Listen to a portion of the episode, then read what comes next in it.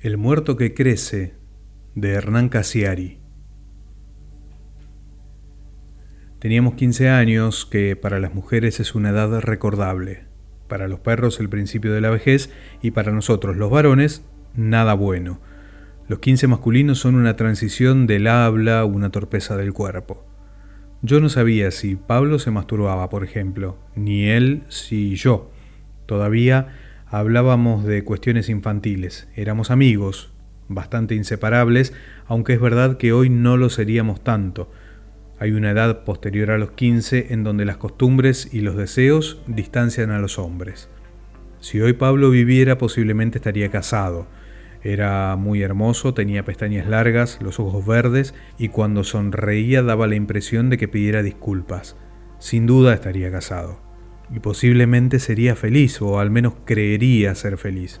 Yo en cambio no estoy casado, nunca estuve con una mujer, esa diferencia ya habría agotado cualquier posible sobremesa, separado nuestras vidas para siempre. Otra cosa es cierta, no seamos dramáticos. Si Pablo estuviera vivo tampoco yo le dedicaría a esta historia, no pensaría en él cada noche, no me angustiaría ver la foto que nos sacó el cura del campamento la noche anterior a su muerte. Pablo murió la segunda noche del campamento. La acción católica nos mandaba cada tres meses a O'Higgins, un pueblo pequeño cerca de Chacabuco, para que tuviéramos contacto con la naturaleza. Durante el día hacíamos largas y aburridas caminatas, por la noche largos y aburridos fogones. El cura contaba historias de terror y todos gritábamos como ardillas. A mí me gustaba ir a ese campamento únicamente para conversar con Pablo, dentro de la carpa, alumbrados con linternas durante toda la madrugada. Sin decirlo nunca en voz alta, yo pensaba, estoy durmiendo con Pablo. Eran pocas las veces que podía conversar con mi amigo largamente sin el asedio de las chicas. En la escuela, él prefería dejarse halagar por la histeria femenina o dejarse seducir por los deportes.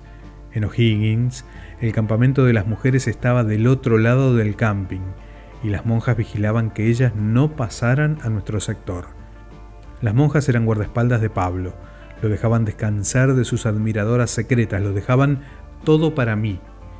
Pablo es, desde hace muchos años, desde su muerte, mi mito personal. Yo entonces no lo sabía, pero ahora sé que hay mitos grupales y mitos personales. Gardel, por ejemplo, es un mito colectivo que la muerte erige y alimenta cada día. El Che Guevara, Rimbaud, vidas tempranas que la muerte congela para siempre y hace únicas, como si fueran también únicas las vidas de los que quedamos, como si la multiplicación de la especie no favoreciera el milagro, el cotidiano de estar aquí, de padecer. Gardel, Guevara, Rimbaud son mitos colectivos, mitos de grupo. Nadie pensaría en ellos si hubiesen muerto ancianos. Se piensa en ellos porque han muerto en la plenitud arrolladora, en medio del fervor, de la batalla, del amor. Pablo es desde hace muchos años, desde su muerte, mi mito secreto, mi ídolo personal. Yo no pensaría en él si estuviese vivo, pero murió tan joven, tan cerca de mí, tan mío, que la lejanía del tiempo lo agiganta y lo convierte en mi dolor. Y es que la muerte de las vidas jóvenes, más cuando la joven vida ha sonreído mucho y ha sido bondadosa, se convierte en una muerte frágil, más indeseada que la muerte lógica, menos asimilable. En las guerras mueren principalmente los jóvenes, también en los terremotos y en los bombardeos que ocurren en los colegios, pero por alguna razón las muertes colectivas tienen una jerarquía baja, son de segundo orden en la conciencia mítica. Cuando muere más de un joven solo importa el principal, los otros son olvidados. No solamente murió Gardel en aquel avión, también murió el pobrecito Lepera, el mejor letrista de tangos. El mismo día, a la misma hora, del mismo fuego, pero se lo recuerda solo a Gardel. Un mito debe morir joven sin merecerlo y debe en vida haber sonreído mucho y haber hecho poco daño a otros pero también es necesario que el mito muera solo. Y si no muere solo, la historia borra los datos de sus compañeros, desdibuja a los guitarristas, se deshace de los que no han sido hermosos.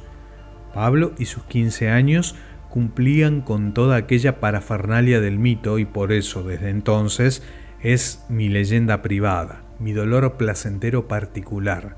el muerto que me crece adentro. Si en aquella época fue mi mejor amigo, ya no importa que hoy yo tenga otros amigos. Algunos muy buenos, algunos mejores. Pablo tendrá que ser siempre mi mejor amigo por dos razones tan ciertas como su risa, que él murió cuando era mi mejor amigo y que antes de que muriera yo fui malo con él. No tan malo como acabé siendo más tarde, no tan dañino como soy ahora, pero lo suficientemente malo y dañino para no poder decir que lo que ocurrió esa noche en O'Higgins fue del todo irracional, todo destino. Si la muerte de Pablo hubiera sido absolutamente accidental, al 100% una desgracia, no existiría este monólogo, ni mis otras muertes, ni la foto de Pablo en mi escritorio, ni mis pesadillas, nada existiría. Si todo esto ha existido y existe, si alguna de estas patologías existirán, además durante los muchos años que me dure la deuda, el duelo, es porque no ha sido del todo accidental, es porque de algún modo quise, durante un segundo por lo menos, verlo caer, verlo volar, verlo pedir y rogar y suplicar. Lo demás, lo que pasó después, sí fue el destino o el castigo que recibí por querer ser malo. Yo era un niño ofendido cuando le solté las manos en el puente. Digo bien, un niño. Mi rostro era el rostro de un niño. Yo era un niño que había recibido una bofetada después de un beso. Pero yo dejaba de ser un niño cuando se me soltó de las manos. Y puedo jurar que cuando Pablo cayó al suelo diez segundos después, o cinco, un siglo después, luego de volar como yo quería ingenuamente que volara, yo ya no era un niño ni tampoco era un niño Pablo. Ya no éramos dos niños que jugaban en el puente de O'Higgins, ni la vida y la muerte eran dos ideas. Cuando cayó Pablo, ya era un muerto, mi primer muerto, y yo arriba desde la baranda con los ojos serenos, con las manos crispadas, sin dejar de mirar el cuerpo pequeñito allí abajo, sin gritar ni hacer nada, sin pensar en lo que diría primero el cura, después mis padres, más tarde los padres de Pablo, yo en ese momento ya era un hombre. Yo dejé de ser un niño mientras Pablo volaba del puente a la tierra y de mis manos al vacío. Dejé de ser un niño para siempre, quizás para acompañar a Pablo en su descenso y durante sus últimos segundos de niño, porque él también dejaba de ser un niño en el viaje. Pablo, mi mejor amigo de la infancia, el mito de ahora, el de la foto en mi escritorio, el de mis sueños, fue también mi primera maldad. La primera de una lista que después fue inmensa. Mi primer amor. Cuando Pablo empezó a ser el chico muerto, yo empecé a ser el chico que había matado a Pablo. El cambio de colegio y el cambio de ciudad no alcanzaron para limpiarme. En el nuevo colegio de la nueva ciudad también fui el chico que había matado. Ya no a Pablo, sino a alguien que era todavía más misterioso y peor. Las siguientes crueldades eran esperables, y esperadas por todos, menos por mí. Yo no esperaba nada porque mi única gran crueldad, mi primera y mejor muerte, fue la muerte de Pablo, porque era mi mejor amigo y yo lo quería, y porque yo era un niño y porque los dos éramos buenos, y porque yo lo había besado y él no quiso recibir mi boca, mi beso de fan. Después ya no, después él fue un muerto más, el primero de mis muchos muertos, porque al revés de lo que suponemos, matar sin intención no nos convierte en más precavidos o mejores, sino que nos quita la opción de elegir. La diferencia es que ahora, con más experiencia, beso a los niños con más fuerza, los ato, los amo, los disfruto, antes de dejarlos caer por otros puentes. El muerto que crece de Hernán Casiari